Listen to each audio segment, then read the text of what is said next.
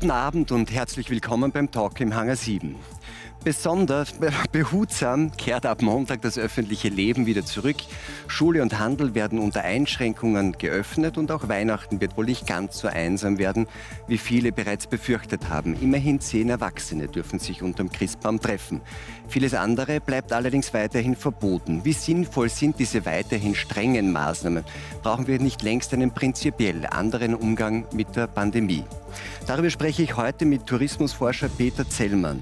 Er sorgt sich um Österreichs schwer gebeutelte Tourismusindustrie, der viel Geld in funktionierende Hygienekonzepte investierte und doch geschlossen bleibt. Ich begrüße den Virologen Alexander Kekulé, der früh vor den dramatischen Gefahren durch das Coronavirus gewarnt hat und jetzt in seinem neuen Buch einen klugen wie gelasseneren Umgang mit dem Virus fordert.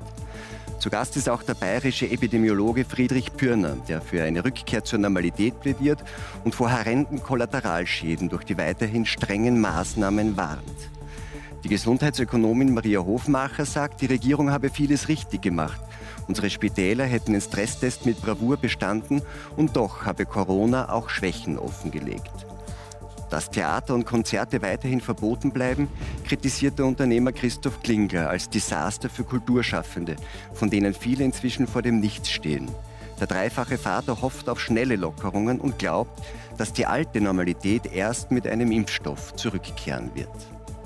Ab 7. Dezember werden wir zu den Ausgangssperren wieder zurückkehren, die wir schon kennen, also Ausgangssperren zwischen 20 und und 6 Uhr und gleichzeitig auch private Kontakte wieder möglich machen, aber auch das in einer eingeschränkten Art und Weise. Herr Klingler, jetzt äh, knapp drei Wochen harter Lockdown. Der Kanzler hat jetzt erste Lockerungen angekündigt. Denken Sie, dass wir doch noch so etwas wie ein Weihnachten wie vor der Pandemie feiern können? Also ich glaube, ein Weihnachten wie vor der Pandemie wird es nicht. Weihnachten wie damals wird es nicht geben. Aber ich versuche schon, mein persönliches Biedermeier irgendwie zu kreieren, dann äh, über den Heiligen Abend. Und unter, unter Pandemie und äh, Vorschriftsbedingungen halt. Wie schaut das ungefähr ganz konkret. aus? Na, das schaut so aus, ich bin einerseits Sohn, habe Eltern, habe eine Schwiegermutter, ich habe drei Kinder. Die Kinder haben monatelang ihre Großeltern nicht gesehen.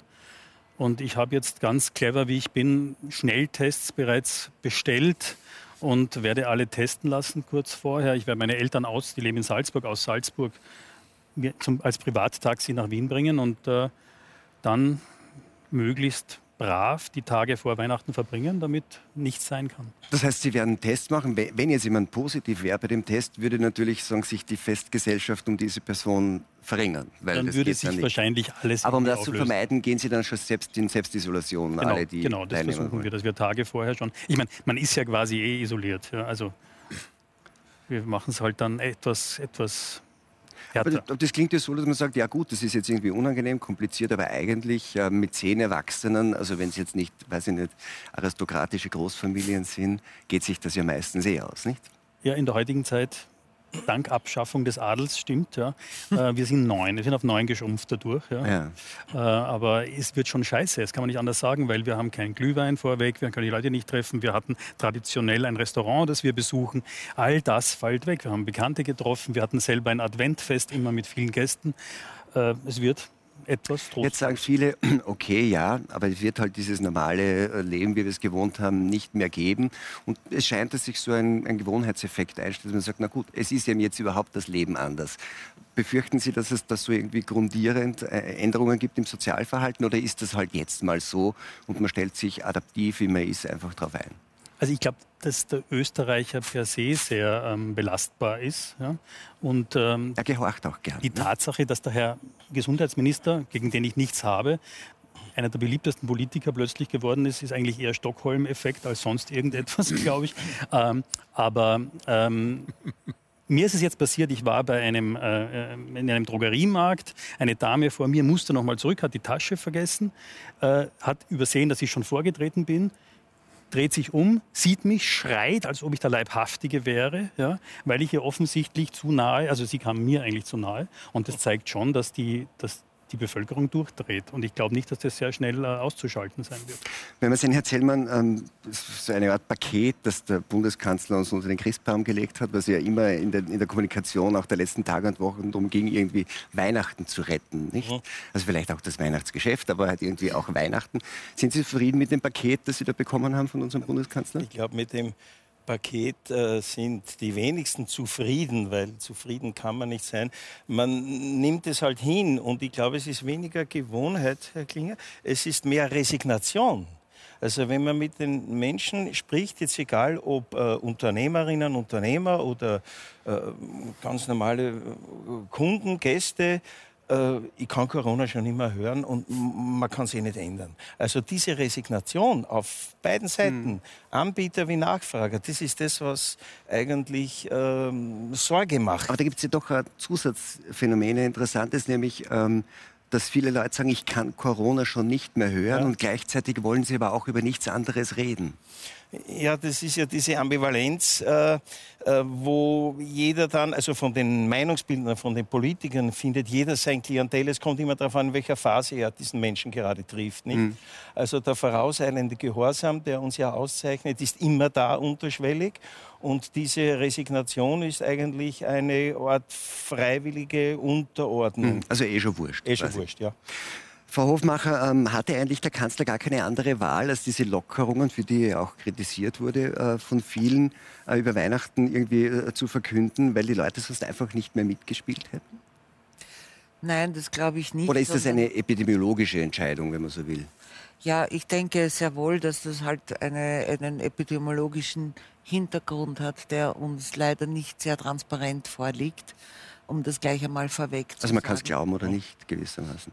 Mm, ja, es ist ein bisschen eine Glaubenssache, weil bestimmte wesentliche Aspekte noch eher unerklärt äh, bleiben. Ich bin hoffnungsvoll, dass hier jetzt in den nächsten Tagen äh, mehr Transparenz kommt zu all diesen Was fehlt Fakten Ihnen da zum Beispiel? Naja, zum Beispiel äh, fehlt mir sehr massiv, wenn wir jetzt äh, über diese wachsenden Sterblichkeitszahlen reden, äh, fehlt mir die Differenzierung darüber, wer stirbt, wie viele Männer, wie, wie viele Frauen, wie alt sie sind. Ich glaube, das ist sehr, sehr wichtig. also zum Beispiel, ob das Sterbegeschehen, das ja sehr stark ansteigt. Und wir hatten, glaube ich, ähm, die meisten Todesfälle in einem November seit 42 Jahren, wenn ja. ich die Statistik richtig verstanden habe. Die Frage, äh, es scheint aber so zu sein, dass der wenn man sich das Intensivstationsgeschehen anschaut, dass da nicht, ähm, nicht alle Toten aus den Intensivstationen, ja. auch die Covid-Toten nicht sind. Diese Dinge meinen Sie? Ja, wer, wer stirbt Dinge meine ich. und, und wenn wir über die Intensivstationen reden, selbstverständlich ist die Belastung riesig, nicht zuletzt durch den gesamten Aufwand, der hier äh, gesetzt werden muss. Aber Österreich sowie auch Deutschland ist ja gesegnet mit guter Kapazität, die noch dazu auf modernen Standards ist, zumindest in Österreich. Ich glaube, in Deutschland ist ja das teilweise problematischer. Und äh, dass hier einfach äh, wir nach wie vor Buffer nach oben mhm. haben. Der Punkt ist nur einen Satz, äh, dass es natürlich elend ist, wenn Leute auf die Intensivstationen müssen. Die sollen nicht so krank sein. Und wenn wir schon so kommunizieren, wie wir kommunizieren, dann würde ich mir wünschen, zumindest eine halbe Minute Anteilnahme von dieser Regierung mhm. im Hinblick auf die Angehörigen und auf die Verstorbenen. Ich würde gerne einen Vorschlag machen, dass wir in dieser Runde uns eine halbe Minute Zeit nehmen und uns darauf besinnen, dass Menschen hier sterben. Das tun wir nicht und das ist ja nicht zumutbar, aber ich, äh, ich finde, das gehört zu einem Paket. Die Fakten, aber auch die, äh, die Anteilnahme. Wir werden uns über die ganze Frage Intensivstationen, wie sind wir vorbereitet, noch ja. ausführlich unterhalten. Zunächst schlage ich aber vor, dass wir uns noch einmal genauer anschauen, was denn jetzt eigentlich gilt für die nächsten Wochen, auch bis Weihnachten. In der Vorweihnachtszeit ins Theater, ins Musical oder ins Kino? Leider nein. Kultureinrichtungen bleiben bis zum 7. Jänner weiterhin geschlossen. Vor dem Fest noch zum Friseur? Das geht. Körpernahe Dienstleistungen haben ab dem 7. Dezember wieder geöffnet. Auf einen Punsch mit Freunden zum Weihnachtsmarkt? Leider nein. Die Christkindlmärkte bleiben dieses Jahr geschlossen. Am Weihnachtstag auf der Eisbahn eine Pirouette drehen? Das ist möglich. Freiluftsportarten im Freien sind ab dem 24. Dezember wieder erlaubt. Gemeinsames Singen in der Kirche ist verboten. Im Familienkreis die Weihnachtsgans genießen, das jedoch ist erlaubt, allerdings mit maximal zehn erwachsenen Besuchern. Besucher aus dem Ausland werden wohl eher ausbleiben, denn für sie gelten ab dem 19. Dezember strenge Einreisebestimmungen, verbunden mit einer zehntägigen Quarantäne für Reisende aus Risikogebieten. Herr Pürner, Frau Merkel ist nicht ganz so großzügig wie unser Bundeskanzler Sebastian Kurz. Bei Ihnen dürfen sich nur zwei Haushalte treffen. Werden Sie sich daran halten? Naja, das ist ja vorerst und dann eben über die Weihnachtsfeiertage soll das ja ein bisschen gelockert werden und geöffnet werden. Aber trotzdem Aber ist dieser Soft-Lockdown bis 10. Jänner verlängert. Aber wie viele Personen ist ein Haushalt? Von zwei Haushalten? Der ist, also der ist bis 10. Januar jetzt ver, äh, verlängert ja. worden. Soweit ich jetzt aber informiert bin, ist es schon noch so zwischen den Weihnachtsfeiertagen, dass sich zehn Personen treffen dürfen. Also doch auch zehn. Mhm. Da ist dann Gleichklang zwischen Österreich und Deutschland. Genau. Jetzt, äh, Sie sind Epidemiologe und es ist ja immer auch für die Frage, wie gut Regeln angenommen werden, äh, ist ja auch die Nachvollziehbarkeit dieser Regeln wahrscheinlich nicht ganz unentscheidend. Also zum Beispiel in der Kirche darf man nicht singen, aber zu zehnt ähm, unter dem Weihnachtsbaum darf man darf singen. Man äh, wie, wie ist, was sagt mir der Epidemiologe? Warum ist das so? Das kann ich ähm, ganz schlecht begründen, aber warum die Zahl 10 hier im Raum steht, ähm, kann ich Ihnen nicht sagen. Wir hätten ja genauso gut 12 oder 8 nehmen können. So, ähm, heilige Zahl. Ähm, ich gehe mal davon aus, dass man halt ähm, überlegt hat, wie viel, wie viel gibt es in der Familie, die gern feiern würden. Also in unserer Familie wären es zum Beispiel 14 und wir müssten jetzt dann einfach losen, wer, wer zu Hause bleiben muss. Und wir müssen es uns auch vorstellen, in meiner Familie, ich habe jetzt meine Eltern Ewigkeit nicht mehr gesehen. Tatsächlich war auch der, der, der, Vater im Krankenhaus, war, den konnten wir nicht besuchen, der wurde operiert. Also insofern ist natürlich dann so ein Familienfest dann relativ tragisch, wenn wir jetzt vier Familienmitglieder ausschließen müssen. Und da habe ich relativ wenig Verständnis dafür, weil epidemiologisch macht es für mich tatsächlich ganz wenig Sinn. Aber Sie werden sich dran halten? Ähm, ja, wir werden uns dran halten. Man hat ja eine gewisse Vorbildfunktion und ich werde mich dran halten, auch wenn ich zugegebenermaßen, wenn es mir sehr schwer fällt. Herr Klinger, es ist so, ich meine, die Deutschen stehen ja, was die Zahlen betrifft, äh, besser da ähm, als, die, als die Österreicher und machen trotzdem eigentlich ähnliche Maßnahmen. Zum Teil ist ja dort irgendwie auch Ländersache noch strenger. Ähm, übertreiben es die Deutschen wieder mal? Kennt man ja historisch nicht. Ja, die Deutschen können alles besser. Ja. Ähm, aber ich habe auch keine Erklärung dafür. Also ich bin kein Epidemiologe. Und warum, und warum glauben Sie, stehen die Deutschen besser da? Wann nehmen es die Österreicher zu leicht? Sind wir dann die, die es nicht ganz so ernst nehmen, zum Beispiel über den Sommer und Herbst und deswegen sind wir jetzt in einer misslicheren Lage als die Deutschen? Ja, also der Herr Bundeskanzler hat ja andere Erklärungen, der spricht ja über Rückkehrer etc. Ich glaube, dass die, äh, die Deutschen sich einfach ähm, stärker an Regeln halten in dem Fall und äh, hier die Musterschüler sind, äh, zumindest im deutschsprachigen Europa. Wobei die Schweizer, und das ist etwas, was mich auch in dieser Runde interessiert, ja jetzt momentan scheinbar ganz gut dastehen, ohne große Lockdown. Äh, regeln und das ähm, wundert mich, zumindest wenn man der Presse ja, glauben kann. Das ist ein interessanter Punkt. Es gibt, so, es gibt ja tausende Grafiken, die man irgendwie sich überall anschauen kann und auch anschauen muss. Und eine der interessantesten der letzten Zeit ist, wenn man sich die, die Kurven mit dem Infektionsgeschehen anschaut mhm. zwischen Schweiz und Österreich, ne, dann merkt man, dass das ganz ähnliche, ganz parallele Kurven sind bei sehr unterschiedlichen Maßnahmenstrukturierungen. Was man als Hinweis lesen könnte, Herr Kekulé, dass eigentlich dieser direkte Zusammenhang zwischen bestimmten Maßnahmen und ihre Beeinflussung des Infektionsgeschehens nicht gut nachzuweisen ist. Nicht?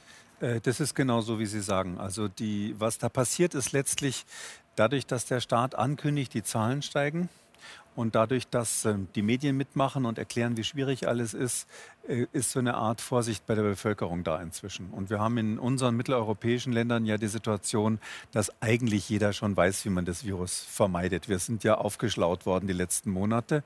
Und daher hängt es wirklich an jedem Einzelnen, wie er sich dann verhält. Und wenn man so das Gefühl hat, oh, jetzt geht es wieder hoch, die Zahlen gehen hoch, dann verhalten sich die Bürger instinktiv vielleicht sogar äh, vorsichtiger und in dem Moment, wo die Zahlen runtergehen und wieder Urlaub ist und, und alles locker ist, werden sie wieder großzügiger. Und dadurch kommt es in allen Ländern parallel zu diesen Schwingungen. Könnte es sein, ähm, dass dann das auch ähm, es sowas wie, man spricht ja wahrscheinlich nicht zufällig von Wellen äh, bei, bei, Infektionen, bei Infektionskrankheiten, auch von Grippewellen, dass, dass, das auch Teil einfach dieses Infektionsgeschehens ist, dass, dies, dass das einfach einen Scheitelpunkt erreicht, man weiß nur nicht wann und dann äh, nimmt es auch wieder ab gar nicht so sehr abhängig, wie, wie genau und wie streng Maßnahmen sind? Ja, so ganz so kann man es nicht sagen. Also wir haben eigentlich in allen Ländern das gleiche Phänomen, dass es eins, zwei, drei Wellen gibt, je nachdem. Äh, in einigen Ländern müssen die jetzt schon auf die dritte Welle achten, in Japan ganz konkret. Israel. Äh, und es ist so, dass wir ähm, eigentlich im Frühjahr ja die Situation hatten, dass uns der Sommer geholfen hat. Da wurde es dann warm, dadurch kommen die Erkältungsviren gehen weg. Das kennt man auch von anderen. Das gilt auch für dieses Coronavirus. Und dann haben wir diese Maßnahmen ergriffen und dann ist es so ausgeschlichen und darum ist die Welle runtergegangen. Und im Herbst ist das passiert, was auch alle vorhergesagt worden haben. Es wurde erstens kalt, zweitens gab es Einschleppungen von Infektionen aus dem Urlaub. Nicht so sehr, dass man die in dem Urlaubsland sich geholt hat, also nicht dieser Ischgl-Effekt, wie das dann in Deutschland heißt, sondern dass die untereinander einfach Party gemacht haben und zurückkamen. Und dadurch ist dann im Herbst dann unterstützt durch die Kälte die dritte Welle entstanden. Aber es ist nicht so, dass es jetzt äh, dieses Wellengeschehen komplett unabhängig von der Jahreszeit wäre. Dass Na, von der Jahreszeit nicht, aber von Maßnahmen. Es, es ist von, also die Ankündigung der Maßnahme ist es. Also das Interessante ist ja hinterher, also man kriegt ja die genauen Daten immer erst hinterher. Und wenn man sich hinterher die Daten anschaut, sieht man meistens, dass bevor die Maßnahmen angekündigt wurden, so ein, zwei Tage vorher, ist der Effekt schon eingetreten. Mhm. So eine Art Placebo-Effekt, ja. ja. dass man tatsächlich, oder homöopathischer Effekt, dass man tatsächlich ohne was zu tun das Verhalten der Menschen ändert. Das heißt natürlich im Umkehrschluss, was Sie eingangs schon gesagt haben, das Allerwichtigste, was wir jetzt brauchen, ist, dass wir so agieren, dass die Politik so agiert, dass die Bevölkerung mitmacht, weil es kommt sozusagen auf diesen Mikrokosmos der Menschen an. Jetzt ist das Konkreteste, was die Leute jetzt interessiert und worauf sie sich vorbereiten, auch mit Maßnahmen, äh, individuell, wie Herr Klinger gesagt hat, mit diesen Tests, was ich für sehr schlau halte, ähm, ist Weihnachten. Ja. Ähm, und äh, weil da treffen sich halt viele Leute, da wollen sich die Leute auch treffen. Äh, wie sicher kann denn Weihnachten sein jetzt äh, im, im, im, Rahmen dieser, dieser zweiten Pandemiewelle, die also, wir sehen? Ähm, das kommt wirklich auch aufs individuelle Verhalten an. Also wenn Sie einen Virologen also was soll man tun? Was soll ich, ich jetzt mit meiner genau, Familie machen? Also äh, ich, wenn Sie einen Virologen haben, der braucht eigentlich nur die Möglichkeit zu dieser Vorquarantäne. Das, das ist ja eine ganz, ganz gute Maßnahme, wenn man vorher ein paar Tage lang riskante Kontakte vermeidet.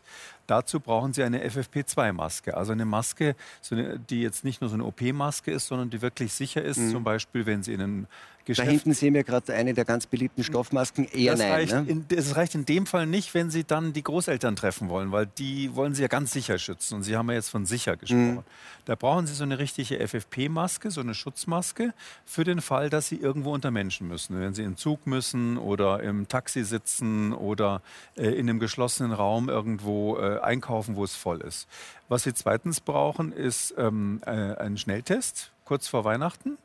Ähm, und damit sind sie schon fast auf der sicheren Seite. Und dann brauchen sie vernünftige Freunde und Familienangehörige, je nachdem, wen sie einladen.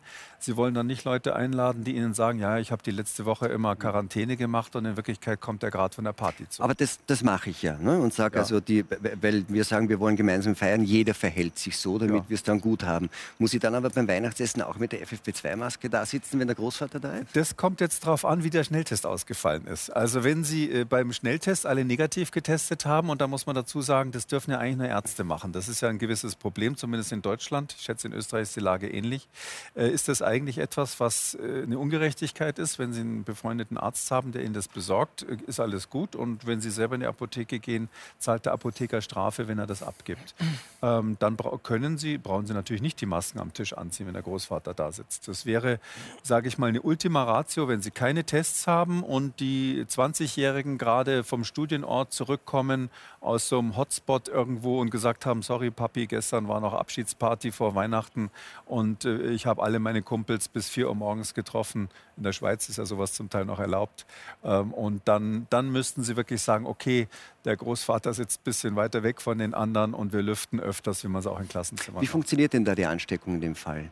Es gibt äh, zwei Ansteckungswege, das ist immer ganz wichtig. Ich glaube auch, die meisten haben das inzwischen verstanden. Wenn man weniger als zwei Meter auseinander ist und von Gesicht zu Gesicht miteinander spricht, dann kann man sich, ohne es zu wollen, anspucken. Das nennen wir Tröpfcheninfektion. Das kann man vermeiden durch so eine ganz einfache Maske, wie sie vorhin gezeigt wurde. Ähm, oder auch durch größeren Abstand oder indem wir einfach in die gleiche Richtung schauen, während wir sprechen. Und dann gibt es eben dieses Phänomen, von dem wir ähm, inzwischen wissen, dass es eine ganz große Rolle hier spielt. Das ist das Superspreading, wie wir sagen. Das ist eine Übertragung, wo durch das Sprechen und eben speziell auch beim Singen oder beim Jodeln ist auch nachgewiesen worden. Machen wir nicht. Da entstehen äh, Österreicher nicht, aber in der Schweiz war das, da ist das passiert mit dem Jodeln. Ähm, da ist es tatsächlich so, da erzeugen sie durch die Stimmbänder so einen ganz feinen Nebel. Und der ist so fein, dass der wie Zigarettenrauch in der Luft steht. Und nur in geschlossenen Räumen, das ist ganz wichtig, führt der zu Infektionen von ganz vielen Menschen, also zu richtigen Ausbrüchen. Etwa 80 Prozent der Infizierten sind durch diese verteilte Infektion angesteckt worden und das geht auch über mehrere Meter. Aber das heißt, hier kann nichts passieren, Riesensaal, aber wenn wir jetzt in so einer kleinen Bude mit niedriger Decke sitzen würden und einer wäre positiv, Eine Frage, ist dieses äh, Phänomen, das Sie jetzt äh, sehr gut schildern, ist das nicht bei der Influenza ganz genauso? Müssen wir uns nicht jedes Jahr jetzt so verhalten? Letztlich? Mm, ja, ich würde jetzt mal sagen, bei der Influenza machen wir uns mal nicht verrückt. Das ist so, dass wir da ja nicht diese ähm, Todeszahlen haben wie bei diesem Coronavirus. Ähm, die ist in der Tat eine Erkrankung, wo wir viele Todesfälle historisch in Kauf nehmen. Ich sage deshalb schon länger, habe ich auch mal ein Stück geschrieben im Spiegel in Deutschland, äh, dass man mal überlegen muss, ähm, wie viel Risiko nehmen wir als Gesellschaft sowieso immer in Kauf? Ja, und auch als Einzelner. Ja, und, und wo ist sozusagen unser Maßstab? Also, aber, aber so ganz brutal gesagt, welche Zahl an Toten bei Infektionskrankheiten akzeptieren wir einfach? Ja, also bei Influenza gab es in Deutschland mal eine Saison, für Österreich kenne ich die Zahlen nicht, da wird es aber so ähnlich gewesen sein. Ne? Und wir, wir hatten mal über, über 20, 25.000 Tote ja. in einer Saison. 16, 17 in Österreich auch so. Und da sagt man natürlich dann, dass, ja, das war weltweit ein eine Influenza-Virustyp, der besonders gefährlich war. Und da hat ja keiner von Lockdowns geredet. Und deshalb muss man sagen, okay, irgendwie ist das kulturell akzeptiert, so wie die Verkehrstoten, wegen denen man keinen Verkehr stilllegt. Und ich finde schon, auch wenn das so ein Tabuthema für die Politik ist, dass man überlegen muss, wo ist eigentlich da unsere Schmerzgrenze? Wie viel, wie viel opfern wir? Äh, wenn dann, wenn dann irgendwann, da kommen wir ja demnächst hin, wenn wir jetzt impfen, kommen wir dahin, dass die Todeszahlen sinken werden, weil wir ja zuerst die Alten und Schwerkranken impfen. Und das ist dann der Moment, wo man sagen muss, okay, jetzt haben wir noch 20 Tote pro Woche oder so im ganzen Land. Was machen wir jetzt? Nochmal Lockdown? Jetzt möchte ich aber nur kurz mal sagen, Sie haben es zuvor ja schon angesprochen, lasst uns nicht verrückt machen. Das Gleiche könnte man jetzt tatsächlich im Fall Corona auch sagen. Ja, sehe also ich auch so. warum ähm, können wir uns nicht einfach mal überlegen, jetzt haben Sie ein paar Maßnahmen genannt, die finde ich auch okay, dass man sagt, ja, man, man, versucht sich noch vorher vor einem großen Fest oder so weiter zu schützen. Aber warum braucht es einen Schnelltest, bevor ich mit der Familie Weihnachten feiert? Warum können wir nicht die Grundannahme nehmen, dass diejenigen, die gesund sind, können sich treffen und der, der krank ist, Krankheitssymptome hat, der bleibt daheim, so wie man es jedes Jahr mhm. eigentlich machen sollte. Ja. Denn tatsächlich, dass die asymptomatischen und ich weiß, es gibt die präsymptomatischen, aber die, die asymptomatischen per se, dass die wirklich zu einem Infektionsgeschehen so derart beitragen. Wir brauchen ja auch einen gewissen Anteil an Viruspartikel, die dann ja. eben in der Luft schweben. Muss ich Ihnen direkt, bevor Sie weiterreden, ja. leider widersprechen. Ich weiß, es gibt so Leute, die sagen, auch ganz berühmte Epidemiologen, der Anders Tenniel aus, der, aus Schweden, ein ganz berühmter Mann, der dort die äh, Geschehnisse steuert, die sagen, es ist ja gar nicht bewiesen, dass die asymptomatischen überhaupt so ansteckend sind. Aber es ist in der Tat so, dass es Studien gibt, die das gerade in letzter Zeit knallhart bewiesen haben. Ich sage nur ein Stichwort. Äh, bei amerikanischen Rekruten da die ja ganz streng sich an die Regeln halten, die man ihnen mhm. vorschreibt, ist es ähm, getestet worden. Einige tausend hat man in so eine Art Camp zusammengetan und da hat man symptomatische rausgenommen. Dann hat man sie getestet am Anfang. Dann hat man nach zwei Wochen festgestellt, wer hat wen angesteckt. Und da war völlig klar, dass ein erheblicher Teil der Ansteckungen bei Menschen passiert ist, die jung waren, die gesund waren, die weiter Sport gemacht haben und die null Symptome hatten. Dem widerspreche aber jetzt die Wuhan-Studie. Das, äh, jetzt reden wir so ein bisschen technisch, ja. aber es ist, das ist, was die, ist, was ist denn vielleicht die amerikanische Studie ist deshalb die beste, weil man da das Verhalten der Leute total unter Kontrolle hatte. Alles andere sind sogenannte Beobachtungsstudien, wo sie nur so indirekte ja, Effekte richtig. haben ja. und dort hat man quasi kontrollierte Bedingungen gehabt. Also die Wuhan-Studie sagt aus, ähm, da sind relativ viele nach dem Lockdown ähm, getestet worden und dann waren insgesamt von, ich kenne jetzt die Zahlen nicht, glaube ich, 10 Millionen, wenn ich es richtig jetzt im mhm. Kopf habe, ähm, sind relativ wenig, also asymptomatische getestet worden. Und ähm, von, von, den asymptomatischen, die Kontaktpersonen generiert haben, hat sich keiner von den Kontaktpersonen angesteckt. Also aber, von den asymptomatischen. Aber ich, ich würde gerne bei dem bleiben, weil Sie auch einen Punkt, den Sie schon öfter mal angesprochen haben. Nämlich, jetzt kann man sagen, vielleicht wird mit den, mit, wird mit den, mit den Impfungen die Zahl der Todesfälle zurückgehen. Es geht die Zahl der Todesfälle auch zurück, wahrscheinlich, wenn man Alten-, Alten und Pflegeeinrichtungen besser mhm. schützen kann, als man das im Frühjahr gemacht hat und leider, obwohl man es gewusst hat, auch jetzt im Herbst wieder gemacht hat. Wahrscheinlich eines der größten Versäumnisse. Ja. Ähm, ist es dann nicht so, dass man tatsächlich an einen Punkt kommen müsste, wo man auch gesellschaftlich unter Medizinern, aber alle diskutiert und sagt, so Leute, jetzt ist aber mal Schluss. Wir werden nicht weiterhin mutwillig sagen, dass die unsere Volkswirtschaften ruinieren, wenn wir jetzt bei Todeszahlen angelangt sind, die wir bis jetzt eigentlich souverän akzeptieren. Die Todeszahlen relevant. Das ist, ja gar, das ist, das ist eigentlich gar kein Widerspruch. Ja. Also wir müssen diese Frage nicht lösen. Das Schöne ist, ja. das ist eine harte ethisch, ethische Frage, die müssen wir nicht lösen. Weil es gibt ja den Weg, dass wir sagen, statt jetzt immer Lockdown und Lockern und Lockdown und Lockern, entwickeln wir, und da sind wir gerade dabei, entwickeln wir ja eigentlich ein Konzept, was so funktioniert, dass wir indem wir uns auskennen, indem wir die Risikosituationen kennen, indem sich jeder selber vernünftig verhält, die Möglichkeit hat mit diesen Masken, die es ja eine Zeit lang gar nicht gab, ähm, sich wirklich auch 100 Prozent zu schützen. Das sind ja die gleichen Masken, die Ärzte im Krankenhaus benutzen, wenn sie Patienten haben. Und die Schnelltests. Also mit diesem ganzen Paket äh, glaube ich, dass wir in der Lage sind und einer Bevölkerung, die in Deutschland und Österreich gleichermaßen vernünftig ist, sage ich mal. Wir haben ja nur so ein paar Chaoten dazwischen. Ich glaube, wir brauchen dann keine Lockdowns mehr. Aber meine Frage äh, ich, darf, ich, darf ich da kurz, darf ich kurz äh, hier einen Satz sagen? Wir, ich möchte uns erinnern, das Hauptziel, zumindest in Österreich, aller Maßnahmen, die gesetzt wurden, war, dass man das Gesundheitssystem schützt vor Überlastung. Das war eigentlich das originäre Ziel. Da haben wir noch gar nicht von Todesfällen geredet. Das ist eine natürliche Folge, sagt man nicht. Wenn, das, wenn die Intensivstationen ja, überlastet sind, ist die wahrscheinliche Folge eine höhere Zahl ja, Ja, aber trotzdem, das, äh, das, das, das Hauptziel und ich glaube, soweit ich das in Erinnerung habe, ist es auch in Deutschland so. Und ist uns ja gelungen, nicht? Das ist über weite Strecken gelungen. Ja. Dank hoher Kapazitäten, die wir haben im internationalen Vergleich, sowohl in Deutschland als auch äh, in Österreich. Das heißt natürlich nicht, dass diese Stationen und diese Einrichtungen massiv belastet und teilweise auch überlastet sind. Wir wissen von regionalen Daten in Österreich, dass beispielsweise in Vorarlberg es quasi eine Überauslastung der dort relativ geringeren Kapazität gibt und in Oberösterreich äh, ist, die, ist es knapp an der Grenze für alle Covid-Betten. Wir müssen ja unterscheiden. In diesem Land, und so hat auch Deutschland agiert, wird es ja so, wird ja so vorgegangen, dass man eine bestimmte Anzahl von einer bestehenden Intensivbettenanzahl reserviert. nominell sozusagen reserviert für Covid-kranke Menschen. Das sind in Österreich ungefähr 1100 Betten. Momentan am 25.11. hatten wir die Situation, dass 70 Prozent dieser für Covid kranke Menschen vorgesehenen Kapazität ausgelastet war. Im Kontext der gesamten Kapazität, die ungefähr 2400 Betten umfasst, war die Auslastung 30 Prozent. Also man muss diese Verhältnisse ja, auch aber das sehen. Das ist doch die letzte Linie der Verteidigung, von der Sie hier sprechen. Also ja. ich würde eigentlich viel weiter vorne, ich würde gar ja. nicht haben wollen, dass die Leute auf die ja, Genau, nein, ich bin ganz mit Ihnen. Weil, weil wenn Sie sagen, ja, ja, du kannst dich da anstecken lassen, es gibt noch ein Bett. Nein, nein, ich bin ganz das mit Ihnen. Das wäre mir nicht recht.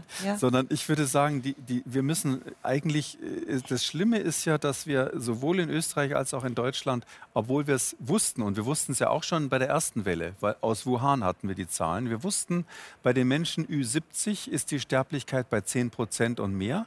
Und bei unter 20 kann man es gar nicht mehr messen, da ist es ungefähr null. Ja. Und das wussten wir, dass die Sterblichkeit mit dem Alter so hoch geht.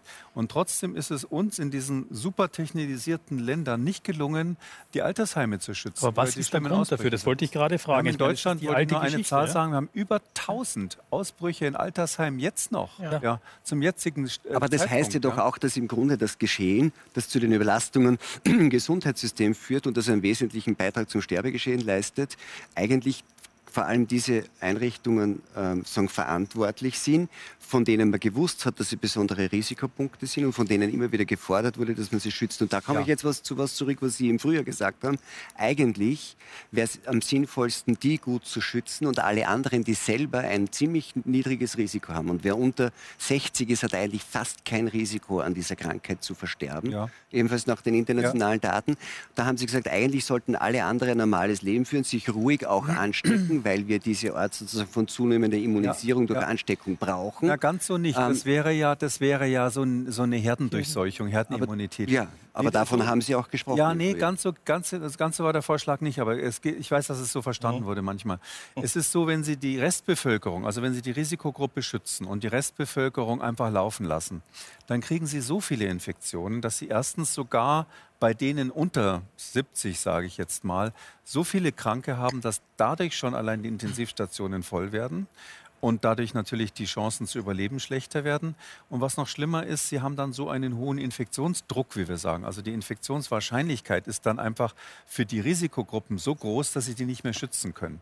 Weil sie können die ja nicht äh, in Folie einschweißen, sondern die haben immer ein Restrisiko, wenn sie weiter leben wollen. Sie wollen ja die Alten nicht einsperren. Aber zwischen, aber zwischen in Folie einschweißen äh, und, und, und durchlaufen lassen ist ja großer Unterschied. Ja, und in den Institutionen hat mir Allgemeinbevölkerung muss man die Maßnahmen weiterlaufen lassen lassen, wie ich es gerade gesagt habe, mit Testen und Masken und so weiter. Und für die Risikogruppen braucht man ein Extraprogramm sozusagen. Aber genau dieses Extraprogramm wäre ja meiner Meinung nach, und ich bin nicht vom Fach, relativ einfach äh, irgendwie umzusetzen. Also ich verstehe zum Beispiel nicht jetzt das Thema Tests. Da werden zig Millionen Tests jetzt gekauft, da werden zig Millionen Tests an jeden Menschen durchgeführt. Mag so sein, ich, ich bitte. Mhm. Wäre es nicht vernünftig, ein paar Millionen von diesen Tests zu reservieren und dann zu sagen, dass Pflegepersonal, das medizinisches Personal nicht, wie es jetzt heißt, einmal die Woche getestet wird, sondern jeden Tag?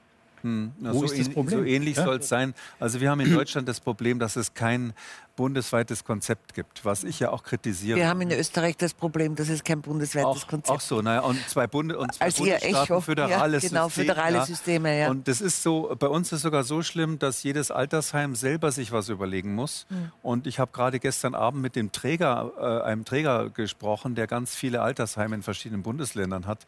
Und der sagt, wenn ich ein Konzept habe, das kriege ich nicht überall durch, weil jedes Gesundheitsamt will was anderes. Ich muss jedes Altersheim, jedes Pflegeheim muss mit seinem Gesundheitsamt irgendwie aushandeln, was zu tun ist, wie oft zu testen ist und solche Sachen. Wir haben die Zeit nicht genutzt. Wir haben schlicht und ergreifend die Zeit nicht genutzt, die uns zur Verfügung stand, vom ersten Lockdown und vom Sommer. Und da wurden schlicht und ergreifend wichtige Konzepte nicht gemacht. Unser nationaler Pandemieplan sieht ja auch tatsächlich diesen Schutz vor von diesen vulnerablen Gruppen. Und da haben sich einfach nicht ausreichend darum gekümmert. Jetzt nur ganz kurz ein Wort zu diesen Zahlen und zu diesen Statistiken. Das muss man schon immer ein bisschen gerade biegen. Ähm, es wird immer erzählt, gerade im Moment sterben so viele Leute am Tag wie bei einem Flugzeugabsturz. Das ist nicht richtig. Das muss man auch gerade biegen. Es sterben nicht innerhalb eines Tages über 400 Menschen, sondern das sind Meldezahlen. An diesem Tag wird gemeldet. Die sind also schon Tage vorher verstorben. Wenn man sich das mal anschaut, das RKI ähm, gibt immer eine schöne Grafik. Wenn Sie da auf die Kalenderwoche 48 gucken, dann werden Sie feststellen, dass in dieser Kalenderwoche 1500 Todesfälle waren. Wenn ich die jetzt teile durch sieben, dann bin ich bei einer Tageszahl von Verstorbenen von im Durchschnitt 216, 200 irgendwas. Ja, ja. also Corona-Verstorbenen. Insgesamt, ja, na, na. Genau, insgesamt versterben 2000 noch irgendwas in Deutschland. Ja, also, also in Deutschland, ja. Mit und an Corona-Verstorbene. Aber nicht am Tag, so wie es immer jetzt erzählt wird, sterben nicht am Tag über 400. Und da wird ein Bild benutzt und das dramatisiert und das macht Angst. Und das ist nicht richtig. Das, ja, aber das Spiel mit den Zahlen Strich, es gibt ja, ja überhaupt das Schwierige für uns. Entschuldige, ja. wenn ich das, das Spiel mit den Zahlen immer aus der Sicht des Durchschnittsmenschen, der ja nicht ihre Expertise hat. Äh, wir hören immer wieder von Bedrohungen. Also mhm. 42 Jahre, die größte Sterbeans. In Wirklichkeit haben wir keine Übersterblichkeit Doch. in Österreich. Nein. in Österreich, das weiß ich jetzt. Da Nein, wir haben keine Übersterblichkeit. Ja. Ja. Das heißt, die Zuordnungen sind ja. Na, momentan ist der Zuwachs schon sehr kritisch. Ja, der Zuwachs ist groß, aber entscheiden können kritisch. wir das im Februar. Im Februar 2021 können wir ja, schließlich das ist ja sagen, Frage. Ist es wirklich sinnvoll, Wochenübersterblichkeiten zu dramatisieren oder hat es nicht einen Grund, dass man Übersterblichkeiten übers Jahr rechnet? Ich möchte aber ja. nur noch sagen, die zweite Zahl, die doch so wichtig ist, ist die Intensivbettenkapazität. Äh, auch die ist ja relativ, wir haben 1100 reserviert. Vor drei Wochen habe ich gelesen, 800 haben wir reserviert. Und die sind Gott sei Dank nicht ganz ausgelastet. Also wir haben ja Kapazitäten immer noch. Ja, aber ich möchte und die Hauptfrage, was, äh, die ich jetzt gerade an Sie noch stellen möchte, ist, ja. geht es nicht vielmehr um das Personal? Ist nicht eigentlich bei dieser Intensivfrage die Personalknappheit das Entscheidende und das, was die Menschen da leisten müssen und nicht mehr leisten können? Und das wird halt hinter der messbaren, scheinbaren Bettenkapazität, der wir uns bedrohlich nähern, ja. versteckt. In Wirklichkeit habe ich die Sorge, dass wir uns viel zu wenig vorbereitet haben. Wir hatten acht Monate Zeit, neun Monate, um diese Frage der Betreuung der Menschen, da bin ich bei Ihren emotionalen, bei der empathischen, das ist ja der wichtige Bereich, diese Empathie, die die Politik so überhaupt nicht ausstrahlt, dass man sich mit den Zahlen von der menschlichen Seite nähert und nicht von der rein statistischen, die wir wahrscheinlich nie endgültig klären werden, weil es gibt die Statistik und die und man kann sie so oder so interpretieren. Jetzt, jetzt bin ich unempathisch, was, was, nicht meine Art ist an sich und gehe aber trotzdem noch einmal auf eine, auf eine, ein, auf eine nicht auf die Frage, wie geht es dem Pflegepersonal, weil dass, wir, dass das das eigentliche Problem ist, glaube ich, wissen wir nicht die Zahl der Betten, sondern die Zahl der Pflegekräfte. Aber wir sind da stehen geblieben bei den Maßnahmen und das, das haben Sie angesprochen, Herr Klingler, und da wollte ich die beiden Mediziner schon noch einmal fragen. Tatsächlich gibt es ja immer begrenzte Ressourcen, auch bei Tests. Und ob die jetzt, um jetzt, es gibt ja diesen Harvard-Vorschlag, dass jeder das selber testen kann zu Hause, das geht bei uns irgendwie so momentan nicht. Aber wir haben das jetzt alles investiert und machen Massentests. Ist das sinnvoll? Also aus meiner Sicht ist ein Massentest nicht sinnvoll. Der Herr Kollege wird das wahrscheinlich gleich anders sehen, aber ein Massen- oder, oder ein Test ist nur eine Momentaufnahme. Sie wissen nur zu diesem Zeitpunkt, ob Sie positiv. Ja, wenn ich es jeden Tag mache, weiß ich es jeden Naja, wenn Sie es jeden Tag machen, jeden Tag machen. Die Frage ist halt nach der Sinnhaftigkeit und wann ist mal wieder Schluss damit. Also wann, wann muss man aufhören damit? Ähm, ich glaube gar nicht, dass wir uns das leisten können. Und das macht ja auch was mit den Menschen. Wenn wir jetzt über einen längeren Zeitraum anfangen, alle Menschen täglich oder bestimmte Gruppen täglich zu testen, das hinterlässt doch Spuren. Das kann doch wirklich keiner ernsthaft glauben, dass das spurlos an uns vorübergehen wird. Das Und wie werden die Kurven jetzt steigen? Wie werden die Kurven jetzt steigen? Haben wir uns das schon überlegt? Wenn wir jetzt Massen testen, dann wird sich die Anzahl der Fälle verdoppeln, verdreifachen. Wie werden wir das Europa erklären? Wie, werde ich da jemals einen Skigast aus Deutschland in diesem Winter überhaupt bekommen? Hat Donald Trump auch gesagt, nicht? Das hat genau gesagt, hört aufzutesten, er, er hört nur die Zahlen. Ja, naja, aber also ich glaube, der Inhalt man muss unterscheiden. Person, man muss, ja, ja, ich wollte nur sagen, man muss immer aufpassen. Äh, also es ist so, also man muss natürlich unterscheiden. Erstens, die, die Epidemiologen, wenn sie Massentest den Ausdruck gebrauchen, dann meinen die sozusagen die ganze Bevölkerung screenen, ja. ganze, alle mal durchtesten. Das ist ja das die ist Idee jetzt in Österreich. Äh, also alle durchzutesten, da stimme ich Ihnen völlig Aber zu. was das ist der Anreiz? Das ist völlig sinnlos. Da machen Sie eine Momentaufnahme Aufnahme. Ja. Das hätte dann einen Sinn, wenn man in einer Situation wäre, wo man fast keine Fälle mehr hat und sagen will, ja. jetzt will ich die letzten wegräumen. So als ja, wenn richtig. Sie in Ihrem Zimmer geputzt haben wie der Berserker und jetzt wollen Sie, dass der letzte Staub noch wegkommt, dann gehen Sie hinterher mit einem ganz feinen Lappen drüber. Dann ist der Massentest gut. Sowas haben die zum Beispiel in Hongkong gemacht, mhm. wo sie ja kürzlich Riesenschlagzeile, zwei neue Fälle in ganz Hongkong. Da war der Aufreger, war der Aufreger in der Zeitung, habe ich gelesen. Und Im daraufhin haben die dann in den ganzen Distrikt abgesperrt und Massentests gemacht, weil die gesagt haben, das treten wir gleich wieder aus. Stamping out wie eine Zigarette, die glimmt. Und da hat es einen Sinn, aber sonst natürlich nicht. Aber was ja in äh, Deutschland zumindest geplant ist, ich habe eigentlich ein kurz verstanden, dass es auch so gehen soll, ist ja, dass man in zwei Situationen testet. Die eine ist, Sie haben eine Alltagssituation, das Kind hat Schnupfen. Jetzt wollen Sie äh, nach Corona-Regeln, müssten Sie jetzt sagen, Achtung, Achtung, Corona-Verdacht, alle Mann in Quarantäne, der Papa darf nicht zur Arbeit gehen, die Mama darf äh, eigentlich nicht mehr zum Einkaufen gehen, jetzt muss erst mal gewartet werden, Quarantäne und dann das Kind getestet werden. Und es darf nicht in die Kita, also bleibt man zu Hause. Und, und aus diesem Grund ist der Schnelltest, den man so mal macht, natürlich ein Riesenvorteil, weil ja in 99 Prozent das Kind mit dem Schnupfen eben Schnupfen hat.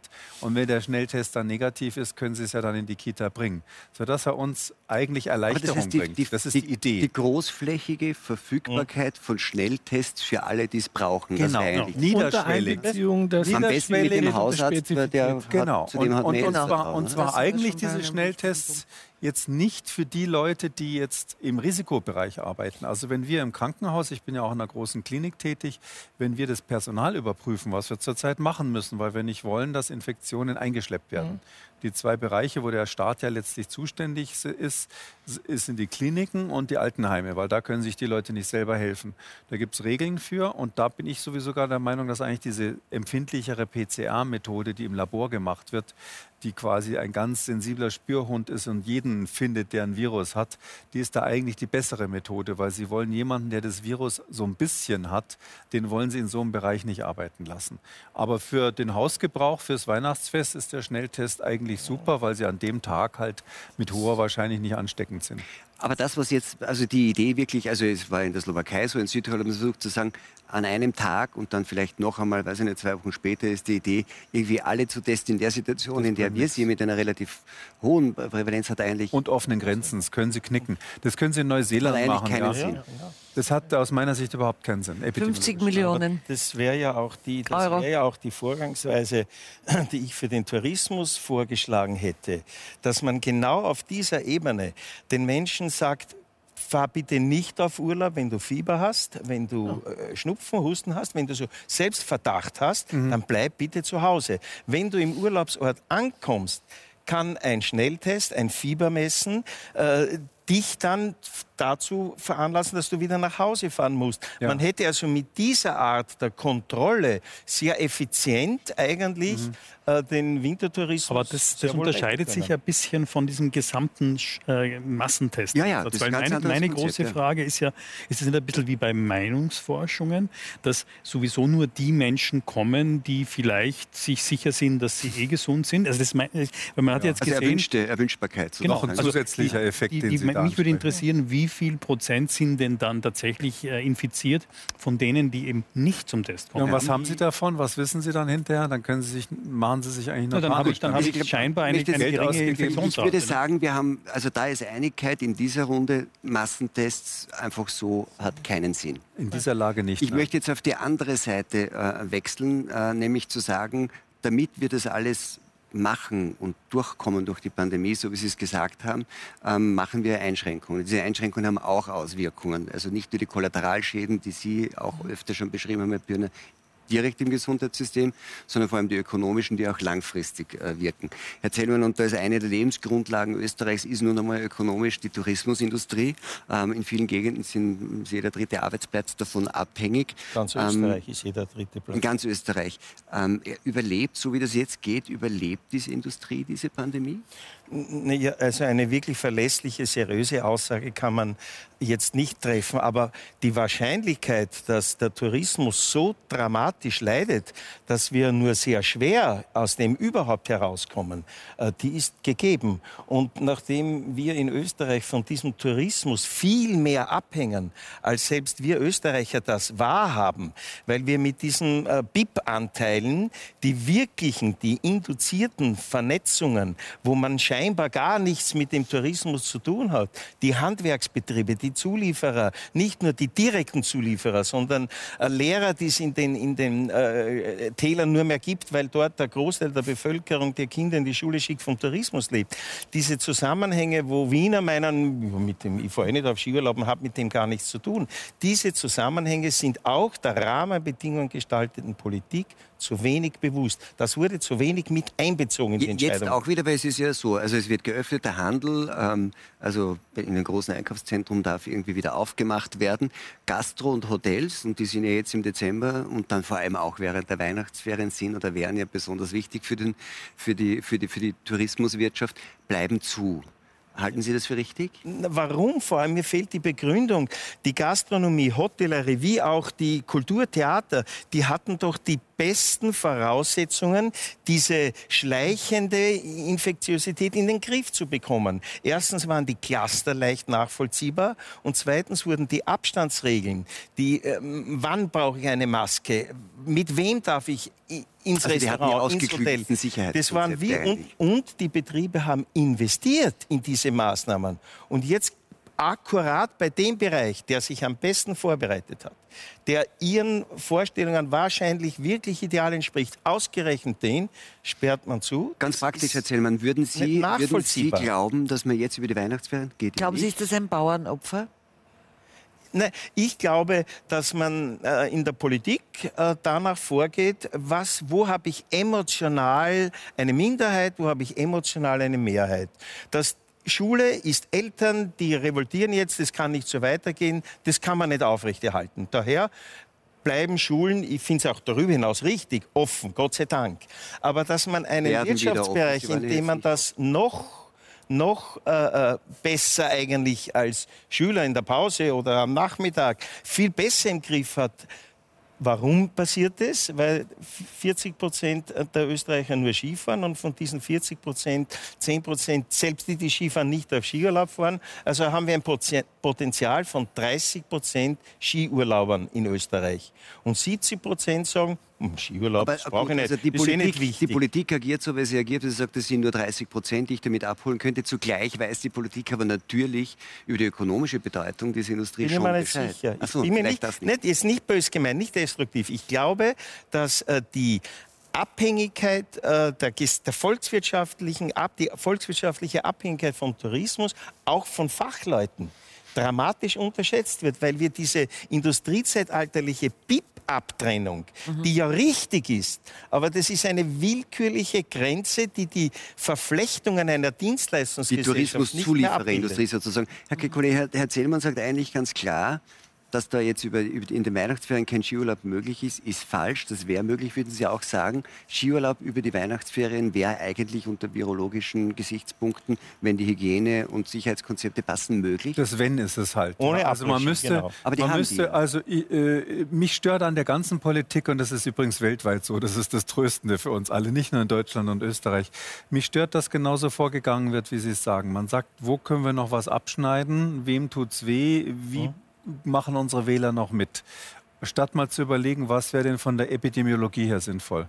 Und da ist es natürlich so, bei den Gaststätten, um da anzufangen, man kann selbstverständlich eine Gaststätte so betreiben, ein Restaurant, wo man sitzt, dass das so sicher ist, dass es zumindest keinen Grund gibt, das vom Staat her zuzumachen. Dass sie im Einzelfall dann mal Infektionen kriegen, weil vielleicht der eine sich mit dem Wirt streitet und anbrüllt, ja, das werden sie nicht vermeiden, aber das ist ja dann nicht Aufgabe des Staates, solche singulären Ereignisse zu machen. Der soll ja Ausbrüche verhindern.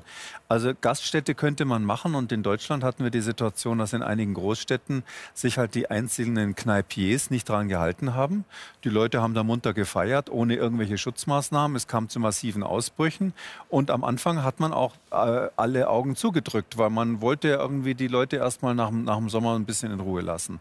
Das gleiche ist bei Hotels, da ist es so, dass eigentlich überhaupt nicht nachgewiesen wird, dass es im Hotel, wenn diese Sicherheitskonzepte, die ja zum Teil viel Geld gekostet haben, laufen, dass es da zu Infektionen kommt. Da verstehe ich es persönlich am wenigsten. Ähm, und dann beim Skiurlaub ist es so, da gibt es natürlich jetzt den Ischgl-Effekt, das ist schlecht für Österreich. Aber also trotzdem, auf der Piste, soweit wir wissen, nichts Genau, passiert, aber ne? nee, doch, jetzt, jetzt kommen wir nämlich genau zum Punkt. Also im Freien gibt es einfach keine Infektion. Also jemanden zu verbieten im Freien, außer wenn es vielleicht jetzt eine Anti-Corona-Demo ist, wo sich alle umarmen ohne Maske, äh, äh, Ski zu fahren, das ist einfach äh, überhaupt nicht nachvollziehbar. Man würde beim Skiort, würde man sagen, was ist mit der Gondel? Ja, also Mhm. nicht, nicht der Sessellift, sondern die Gondel. Äh, was, ist, was passiert auf der, in der Gondel? Wie sichere ich das? Ja. Dann müssen Sie den Leuten sagen, pass mal auf, deine Gondel geht nur mit offenen Fenstern und ein Drittel der Be Besetzung und deine Gondelwärter müssen aufpassen, immer mitfahren und aufpassen, dass alle Masken aufhaben.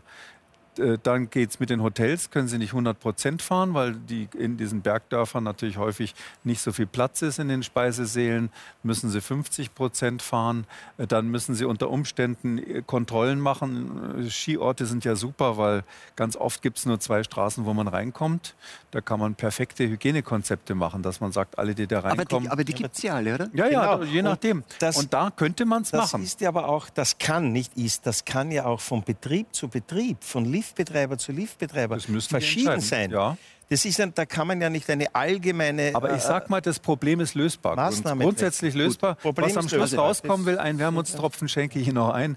Es könnte rauskommen, dass wenn der Virologe sich mit dem, sage ich mal, äh, äh, Tourismusmenschen unterhält, dass dann am Schluss Sie sagen, also mit den ganzen Auflagen lohnt sich es für mich nicht mehr. Ja. Das weiß Das ich. passiert ja jetzt aktuell in der genau, ja. Gastronomie. Das Ich, ich, das- halte- ich halte genau. in den Zwischenzahlen fest, beide sagen, also der Virologe und der Tourismusforscher sagen, eigentlich wäre Skifahren und Skiurlaub auch über die Weihnachtsferien möglich. Das sehen aber viele anders. Es gab einen richtigen Skistreit, nicht nur innerhalb von Österreich, sondern auch mit Nachbarländern. Schauen wir uns einen kurzen Überblick an. Losgetreten hat den Skistreit Italiens Regierungschef Giuseppe Conte. Auch Deutschlands Kanzlerin Angela Merkel kannte kein Pardon mit dem Wintersport. Wie auch Frankreichs Präsident Macron forderten sie alle drei einstimmig ein europaweites Skiverbot bis zum 10. Jänner. Zu groß sei die Gefahr, dass ein Urlaub auf der Piste das Infektionsgeschehen befeuern könnte. Besonders energisch drohte auch Bayerns Ministerpräsident Markus Söder.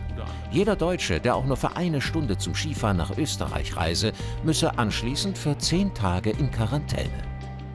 Österreichs Tourismusministerin Elisabeth Köstinger ließ sich jedoch nicht einschüchtern. Wir würden ja Deutschland auch nicht vorschreiben, Friseure zu schließen. Das muss jedes Land selbst entscheiden, sagte die Ministerin. Und seit gestern steht fest, ab dem 24. Dezember dürfen Skilifte den Betrieb aufnehmen. Hotels und Gaststätten jedoch bleiben für Urlauber noch bis zum 7. Jänner geschlossen. Immerhin kommen so die einheimischen Skifreunde bereits ab Weihnachten auf ihre Kosten. Herr Zellmann, da, spricht, da schließe ich nur die, die Frage an, die Herr Kekulé schon angedeutet hat, wenn das so ist, dass man die Liftbetriebe, also die, die Bergbahnen aufmachen kann. Und da gibt es ja noch die Zusatzlustigkeit, dass viele ja müssen, weil es eine Ja. Betriebspflicht Pflicht gibt, haben. weil die dem Eisenbahngesetz unterliegen. Ist das so? Ähm, Ja, ja, ja. Ah, super. Ähm, aber, aber da schließt sich die Frage an, wenn, wenn die jetzt aufmachen dürfen oder müssen, aber Hotels nicht äh, offen sind und das nur für die Einheimischen ist, lohnt sich das dann? Ja, das noch? wi- wird von äh, Skigebiet zu Skigebiet verschieden sein. Also dort, wo der Tagesausflugsverkehr immer schon einen relativ hohen Anteil hatte, dort wird sich's rechnen. Dort, wo äh, 90 Prozent äh, der Gäste eigentlich Urlauber sind, dort wird sich's nicht rechnen. Also diese Unterschiede herauszuarbeiten, das wäre eigentlich Aufgabe der Politik. Und dass äh, äh, Merkel, Macron, Conti sagen, äh, äh, Europa-Skiverbot ist doch ganz klar. Dort, wo fünf bis zehn Prozent der Bevölkerung Skifahren, äh, dort kann man leicht auf das verzichten. Ähnliches gilt ja für uns intern sogar. Na, erst recht gilt es äh, für, für Länder, wo der Skifahrer, der Skiurlauberanteil ja noch geringer ist als bei uns. Darf ich, eine Lanze für, darf ich eine Lanze für Frau Merkel äh, brechen und Ihnen zumindest sagen, wie, wie da gedacht wurde? Damit, äh, also Sie können dann sagen, es ist trotzdem Unsinn. Na, Es ist die Psychologie. In Deutschland wird den Leuten wie überall ganz viel abverlangt. Ja? Die Wirte gehen pleite, die, die, die Kultur ist am Ende und so weiter. Wenn es jetzt so wäre, dass drei Prozent der Deutschen, ich weiß nicht, wie viel es wirklich sind, äh, meistens natürlich die Besserverdiener, ja, ja. alle abhauen nach Österreich und da Party machen, selbst wenn das Après-Ski im geschlossenen Raum geschlossen ist. Aber dann kommt dann so ein schlauer Epidemiologe daher und macht ein gutes Konzept, dann ist die Party eben draußen und dann kommen diese Bilder von den Leuten, die in Ischgl Party machen. Ja, Ischgl 2. Der, der Virologe sagt, alles in Ordnung, die sind diesmal draußen und haben einen Meter Abstand. Aber das versteht natürlich zu Hause vom Fernseher dann keiner, wenn er, zu, wenn er, wenn er äh, unter Umständen selbst Probleme kriegt, wenn er mit dem Hund rausgehen will und, und, und seine Gaststätte gerade pleite gemacht hat. Ja, aber das kommt aber daher, ist, weil haben uns der Grund vorbereitet. Ich will es ja nur erklären. Ich, nein, nein, ich verstehe also es. So glaube ich, denkt die Politik und das, ist, da ist auch was dran, dass das schwierig ich habe ist. Aber, ich habe aber eine andere These, wie die Politik denken könnte oder wie auch Berater der Politiker denken könnten. Ja, These das sind alles Menschen, die haben ein Fixgehalt. Das sind Menschen, die bekommen jedes Monat ihre 18, 20, 30.000 Euro bezahlt, ob es ein Universitätsprofessor, ein Arzt, ein Minister ist. Und wenn er etwas entscheidet, was, sagen wir mal, vielleicht ein bisschen mutiger sein würde, dann könnte ihm das seinen Job kosten, wenn er sagt, nein, wir machen zu, wir, ist ja egal, ich habe mein Ferienhaus, ich, hab, ich, kann mich ja, ich kann mich ja zurückziehen, ähm, dann haben wir schon so ein bisschen dieses Marie-Antoinette-hafte, sollen sie halt Kuchen essen. Also ich habe das Gefühl, dass, dass die falschen Menschen ähm, zu 100 Prozent an den Entscheidungsreglern sitzen. Und ich denke, dass Betroffene mitentscheiden müssten. Und das spüre ich zu wenig. Also ich möchte jetzt nicht Politiker sein. Ich glaube auch, dass sehr viel Sie richtig mit Betroffene? gemacht Betroffene. Betroffene meine ich Menschen aus, der, aus dem Tourismus, okay. aus der Kultur, Kultur, aus der.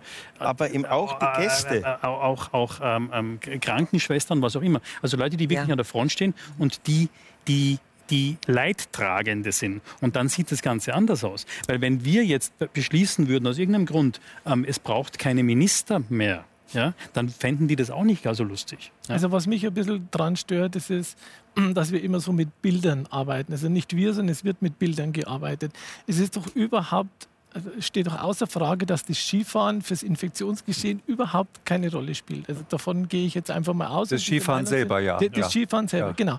Es wird aber dann ständig immer gezeigt, ein feierndes Volk. Genau. Ja, weil die und, Kameras und, und, immer noch draußen na, na, ja, sind. Langsam. Die sind ja, nicht im Keller, ja. Aber man kann doch das eine ohne das andere vielleicht haben. Das, das erinnert mich so ein bisschen an den Sommerurlaub. Es wurde empfohlen, bitte nicht in den Urlaub zu gehen, weil man davon ausgegangen ist, dass alle, die in den Urlaub fahren, ein feierwürdiges Volk ist. Das stimmt einfach nicht. Ja. Das, das, ist nicht richtig. Also kann man doch tatsächlich jetzt ähm, zum Skifahren gehen. Man kann super Konzepte machen, wie Sie schon gesagt haben. Ich bin mir sicher, dass das die Tourismusbranche so machen kann. Man kann die Hotels öffnen. Dann ist halt von mir aus die Bar geschlossen, aber das Hotel kann aufmachen. Man kann da dort Übernachtungen machen. Selbstverantwortung. Selbstverantwortung, genau. Und das führt wieder mehr zur Akzeptanz bei den Bürgern. Aber diese strikten Regelungen und dieses in einen Topf werfen, das führt dazu, dass die Menschen nicht mehr mögen und das fördert garantiert nicht die Akzeptanz. Und das, und das führt auch dazu, das muss man glaube ich sagen, und da möchte ich nochmal zu Ihnen zurückkommen, Herr Klinger, das führt einfach auch dazu, dass in vielen Bereichen, zum Beispiel in der Kultur,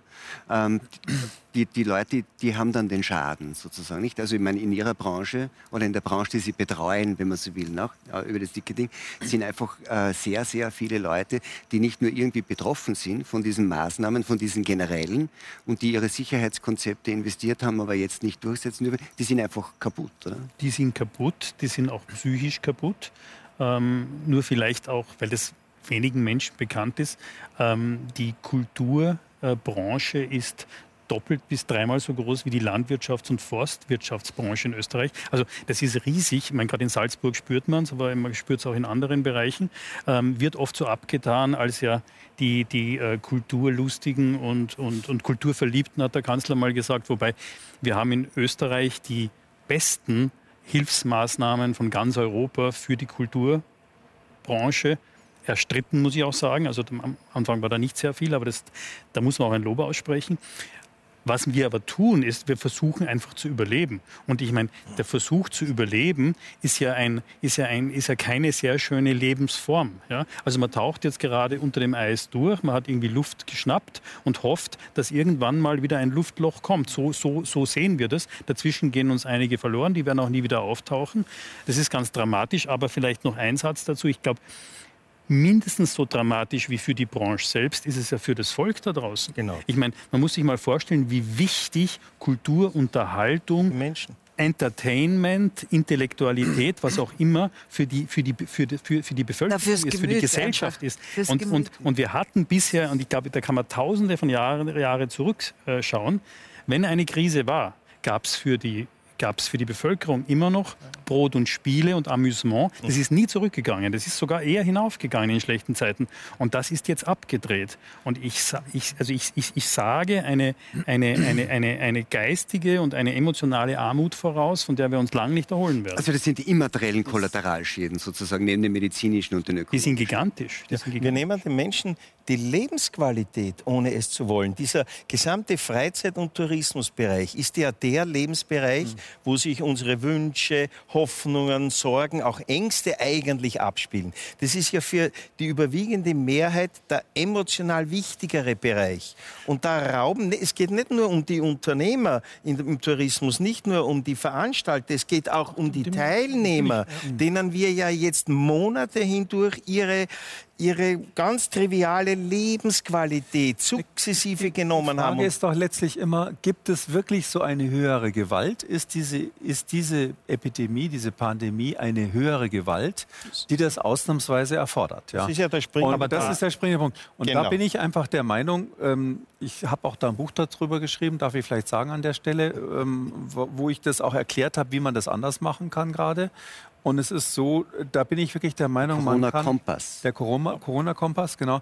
Da äh, erkläre ich das ein bisschen ausführlicher, aber ich bin wirklich der Meinung, dass wir übergehen können in eine Phase, wo wir dieser Gefahr, die da im Raum steht, begegnen können, dafür sorgen können, dass wir unsere Todesfälle in einem niedrigen Bereich halten dass wir alle ein paar Sicherungsmaßnahmen machen müssen, aber es wird nicht schlimmer als gelegentlich mal testen und Maske tragen, was ich jetzt zumutbar finde, aber dafür all diese Bereiche wieder aufmachen können. Und das so ist weit genau, sind wir ja. Das ist das Wichtige. Das, das, Wichtige ist der Weg dorthin, wie schaffen wir die Brücke, genau. weil, weil wir haben wirklich. jetzt die Situation, dass jeder, auch hier jetzt in der Kulturbranche, ich glaube auch bis zum gewissen Maß die Touristiker sagen, gut, das hat es noch nie gegeben auf der Erde, das ist ein, wie ein Weltkrieg, ja, da, da müssen wir jetzt Einbußen hinnehmen. Da macht es auch keinen Sinn zu schreien, dass wir wollen jetzt riesige Festivals im Winter haben etc. Aber der Punkt ist der, wie bekommen wir die, die öffentliche Meinung, die, die persönliche Haltung wieder dorthin, dass man sagt, okay, wir gehen jetzt damit um, wir haben einen Aufsperrplan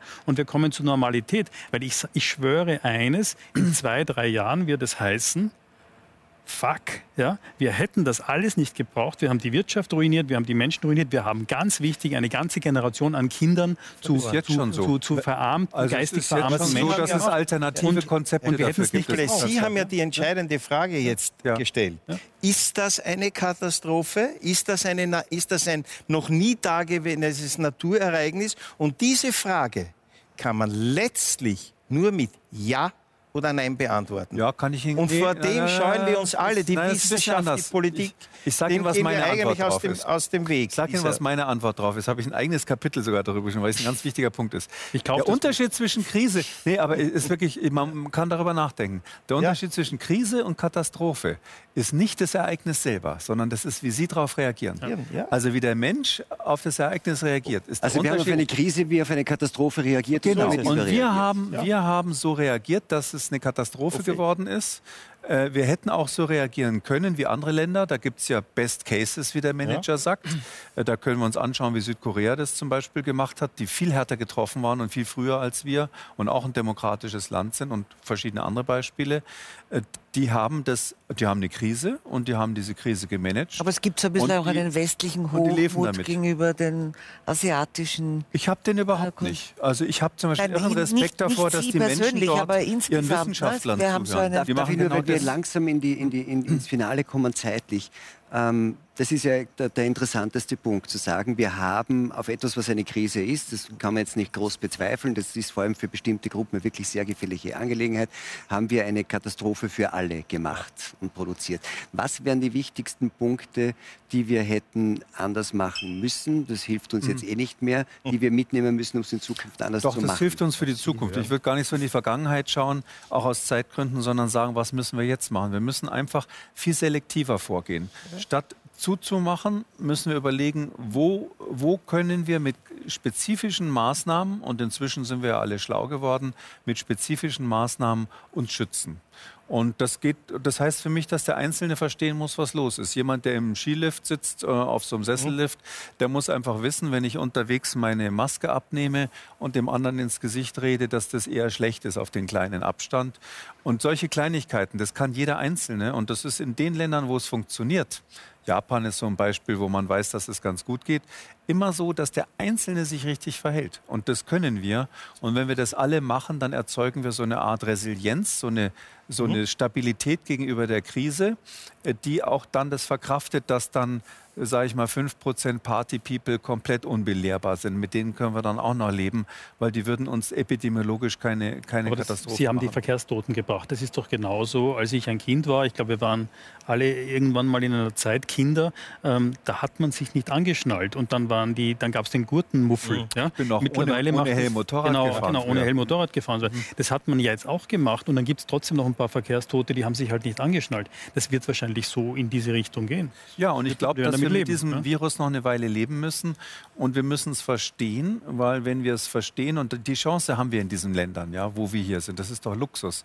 Wir haben einen Bildungsstand, wo, wo jetzt jeder weiß, was eine FFP2-Maske ist und was ein, was ein Virustest ist und was ein Darf Schnelltest ich nur kurz ist. reingrätschen, Herr Goulet, weil, ja. weil das, was Sie sagen mit der Eigenverantwortung, das ist eine typisch österreichische Diskussion. Du sagst, wir haben es jetzt eh so lange funktioniert mit der Eigenverantwortung, aber das funktioniert bei den Österreichern nicht. Die brauchen die große sozusagen Maßnahmenkeule von oben, erst dann funktioniert es.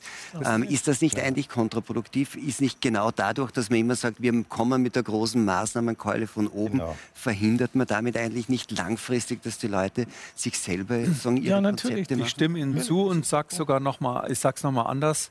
Äh, die Politik er, erwartet ja Vertrauen des Bürgers, sonst damit die mitmachen. Und umgekehrt haben sie aber kein Vertrauen in ihre Bürger. Und, das, und dann funktioniert das nicht. Es muss so sein, dass der Politiker dem Bürger auch vertraut, dass er schlau ist, sich auf die eine oder andere Weise damit beschäftigt hat und dass die allermeisten es richtig machen würden. Und das Schlimmste, was man machen kann, ist, Menschen in so ein Ohnmachtgefühl zu drängen. Äh, nicht nur, dass das körperlich krank macht, sondern dass man nicht mehr selbstbestimmt ist. Ich glaube, das funktioniert nicht. Man Und muss den Leuten Na, ich möchte da gern reinkommen. Ich- ich möchte hat da gern Menschen reinkommen. Nicht zu erziehen. Dieses, dieses Erziehungspotenzial, das da jetzt ausgestreut wird. Äh, erziehen sollen Pädagogen, Lehrer, auch Ärzte, aber die Politik hat uns nicht zu erziehen. Ja, ich glaube, das ist eines der zentralsten Aspekte, zumindest auch für Österreich ist. Und das spüre ich. Und das ist wirklich, das ist wirklich die, die dahinterliegende Krise, nämlich äh, das Vertrauen. Das Vertrauen gegenüber der, von den Bürgerinnen und Bürgern zur Politik und auch das Zutrauen der Politik, die den Bürgerinnen und Bürgern gegeben werden. Und Österreich ist hier besonders Sie kennen das Wort vulnerabel, das ist in aller Munde verletzlich, weil wir auch eine ganz spezifische Geschichte haben. Die junge Zweite Republik hat bestimmte Krisen aus ihrer Vergangenheit noch nicht bewältigt. So, es gibt so Lagerbildungen und sobald es schwieriger wird, insbesondere in der Sozialpolitik, äh, gibt es einen, eine Lagerverkrampfung, die dann Bösartigkeiten erzeugt, die ein Klima erzeugt, wo wir alle, die wir das beobachten, spüren, dass die eigentlich nicht an der Sache interessiert sind, sondern so ihr eigenes Ding machen wollen, die Konservativen und dann Also ein Spaltungsphänomen So, so ein. Spaltungsphänomen. Und ich finde, äh, hier wird absolut zu wenig gemacht in diesem Land, um äh, das zu überwinden, weil wir hätten mittlerweile genug bundesstaatliche und sozusagen äh, rechtliche Instrumente, damit genau dieser Ausgleich passiert, wo Leute sich zusammen, der Bund, die Sozialversicherung, die Länder, äh, die Gemeinden zusammensetzen und sich gemeinsam was überlegen. Aber das passiert nicht in der Form, in der es notwendig wäre, um eben äh, mit, dieser, mit diesem Virus als äh, nicht als Katastrophe, sondern als, als Krise umzugehen. Ich habe jetzt, das ist so ein bisschen diese 0-1, alles oder nichts äh, äh, sagen, denke, die da dahinter steckt. Und die ist ja bei den Lockdowns da. Nicht, dass man jetzt sagt, also wir machen entweder nichts oder wir fahren alles runter, um das Geschehen wieder rumzubringen. Ähm, es ist aber eigentlich auch jetzt auf die Zukunft, und zwar schon auf die nächsten Wochen und Monate, ist wieder so ein binäres Spiel da, nämlich zu sagen, wir machen das jetzt irgendwie auch mit Lockdowns, Teil-Lockdowns, weil dann kommt die Impfung Und dann ist eh alles gut. Dann ist alles gut. Ja. In Deutschland wollte man schon Mitte Dezember anfangen, haben wir jetzt, glaube also, ich, verschoben. Ich warne ist davor, das so? ich, äh, das ist, ich habe so das Gefühl, dass an der Stelle die Politik einen Ticken suggestiv arbeitet. Also ich, ich unterstelle das keinem einzelnen Politiker, aber so insgesamt ist es so, wir müssen einfach sehen, der Impfstoff wird am Anfang extrem begrenzt sein. Es wird einen geben, ja, und es werden die Risikogruppen geimpft und das wird in Österreich passieren, in überall in Europa. Aber bis es dann so ist, dass wir so viel in der Bevölkerung geimpft haben, dass durch die Immunität quasi diese Welle gedämpft wird. Da kann man mathematisch sagen, müssen ungefähr zwei Drittel geimpft sein. Wahrscheinlich kommt der Effekt schon vorher. Aber das wird viele, viele Monate kommt dauern. Auf die Hintergrundimmunität an, die es ohnehin schon Da gibt, kommt diese Herdenimmunität dann langsam und, und, und es wird auch Probleme dann geben bei der Impfung. Dann wird nicht geliefert werden. Dann werden Chargen kaputt gehen, wie es halt so ist bei so einem Mammutunternehmen. Das heißt, und solange nicht der Letzte geimpft ist, können wir ja nicht einfach sagen, wir schmeißen die Masken weg. Ja? Aber das wäre dann wieder wie am Anfang. Dann würden, ja, würden wir wieder sagen, oh so, jetzt haben wir die Risikogruppen alle durchimmunisiert, Altersheime sind immun, äh, jetzt machen wir Party. Das, das hätten wir gleich am Anfang machen können. Nicht? Und deshalb ist es so, das wird noch eine interessante Diskussion. Wir müssen uns darauf einstellen, dass wir mit diesem Virus bis zum Sommer leben müssen. Und meine Hoffnung ist, dass es im Herbst keine weitere Welle gibt. Also so ist die Prognose. Das heißt, wir brauchen wirklich ein Konzept für die nächsten Monate. Dass ohne Lockdowns auskommt. Das, also das ist meine feste Überzeugung, darum habe ich das auch aufgeschrieben, wie man ohne Lockdowns auskommt. Und ich glaube auch, dass wir eine Klugheit bei den Leuten brauchen bei der Entscheidung, lasse ich mich impfen, ja oder nein? Lasse ich meine Kinder, ja oder nein, impfen? Das ist ja etwas, was nicht selbstverständlich ist bei uns. Es gibt keine Impfpflicht. Und wenn es dann so wird wie bei dieser Corona-App in Deutschland, wo keiner mitmachen will, dann funktioniert das Ganze ja gar nicht. Aber auch da ist wahrscheinlich dann die Vertrauensfrage wieder, nicht? Also Impfpflicht ist dann eben so eine Diskussion, da werden dann zu Recht viele sagen, Moment, Impfpflicht, was ist das jetzt? Ähm, aber es wird ja dann eher darum gehen, das Vertrauen zu schaffen in, die, in diese sozusagen quasi in die Validität, in die Impfstoffe und auch das Zutrauen in die Bevölkerung zu haben, ihr werdet wissen, ob es für euch richtig ist und gut ist, euch ja. jetzt zu dem Zeitpunkt impfen zu lassen und auch nicht das wieder von oben nach unten mhm. generell zu verordnen. Ja. ja. Also ich glaube, ja, genau, es geht um Abholen, dort, wo die Menschen sind. Aber ich, vielleicht bin ich zu optimistisch, aber ich habe diese Pandemie und das, ich bin ja schon seit Jahrzehnten sozusagen Experte für Ausbruchsgeschehen. Und es ist ein Riesenunterschied, ob Sie Zika-Virus in Lateinamerika beobachten Staaten, wo die Bevölkerung keinen Plan hat, was da passiert. Oder ob sie hier in Europa sind und über diese, dieses, diesen, äh, dieses neue Virus sprechen. Wir haben eine Bevölkerung, wo ich immer optimistisch bin, das verstehen die. Man muss denen erklären, warum die Impfstoffe sicher sind. Genau. Und man muss offen damit umgehen, wenn es mal nicht so ist. Es gab gerade diesen Skandal bei AstraZeneca, wo die da offensichtlich mit den Zahlen ein bisschen geschummelt haben, was mir nicht gefallen hat. Sondern man muss wirklich offen sagen, da und da sind die Probleme. Zum Beispiel, dass der Impfstoff bei Kindern noch überhaupt nicht erprobt ist bisher und äh, der jetzt zugelassen wird demnächst. Und dass es auch so ist, dass wir Schwierigkeiten haben werden, den zu erproben. Das ist technisch gar nicht so einfach, jetzt die Studien bei den Kindern zu machen. Und da muss man einfach sagen, so und so ist die Situation. Bei den Alten empfehlen wir es dringend. Und bei den Kindern haben wir noch ein Fragezeichen. Noch etwas warten. Optimismus war Ihr Stichwort. Ähm, wir sind ja alle hoffnungslose Optimisten, weil wir auch Österreicher sind und die Bayern würde ich jetzt da fast dazu zählen. Wir können dazu, genau. Ähm, weniger optimistisch bin ich, was unser Zeitbudget betrifft. Das ist nämlich aufgebraucht, leider. Und deswegen müssen wir hm. uns verabschieden. Frau Hofmacher, meine Herren, vielen Dank für dieses Gespräch. Ihnen einen schönen Abend. Bleiben Sie gesund und hoffentlich am nächsten Donnerstag beim Talk im Hangar 7.